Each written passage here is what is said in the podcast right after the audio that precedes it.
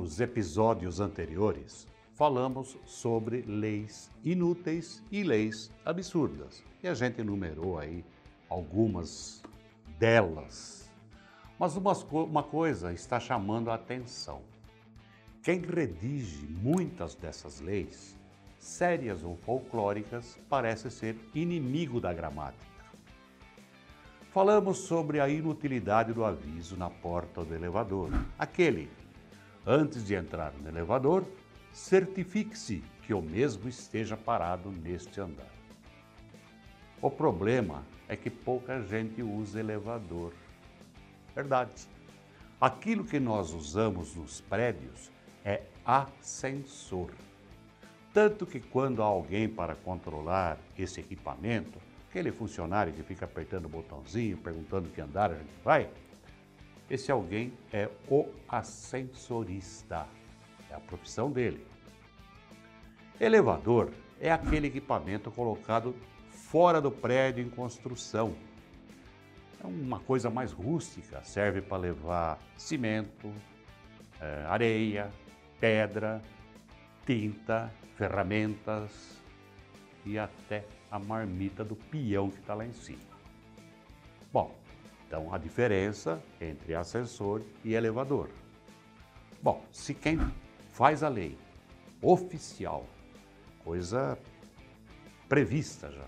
Escreve elevador, dá para entender que uh, os outros não são obrigados a engolir esse tipo de coisa. Então você entendeu a diferença? Elevador é uma coisa, ascensor é outra coisa.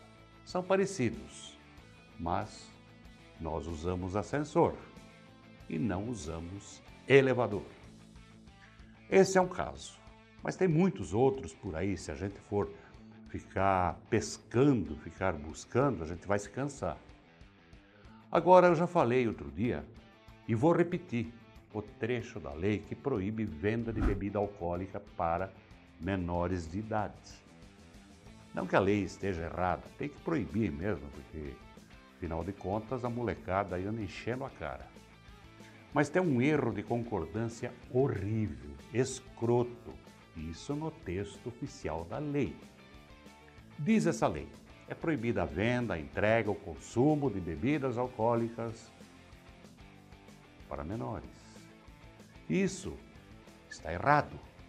O correto é são proibidos.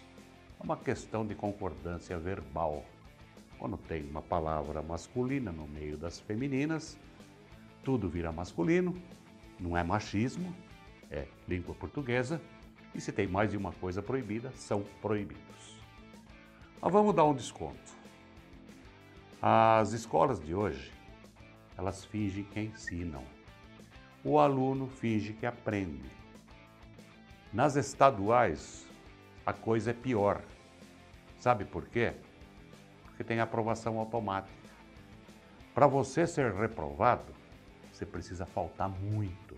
Você precisa aprontar muito. Então, não tem reprovação.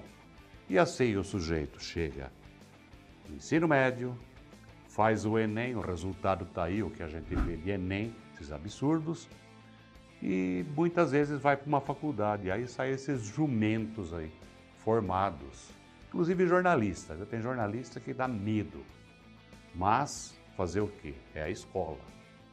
Mas enquanto a gente for concordando com todas essas bobagens, aceitando tudo isso, engolindo tudo isso, seremos de fato um país de analfabetos.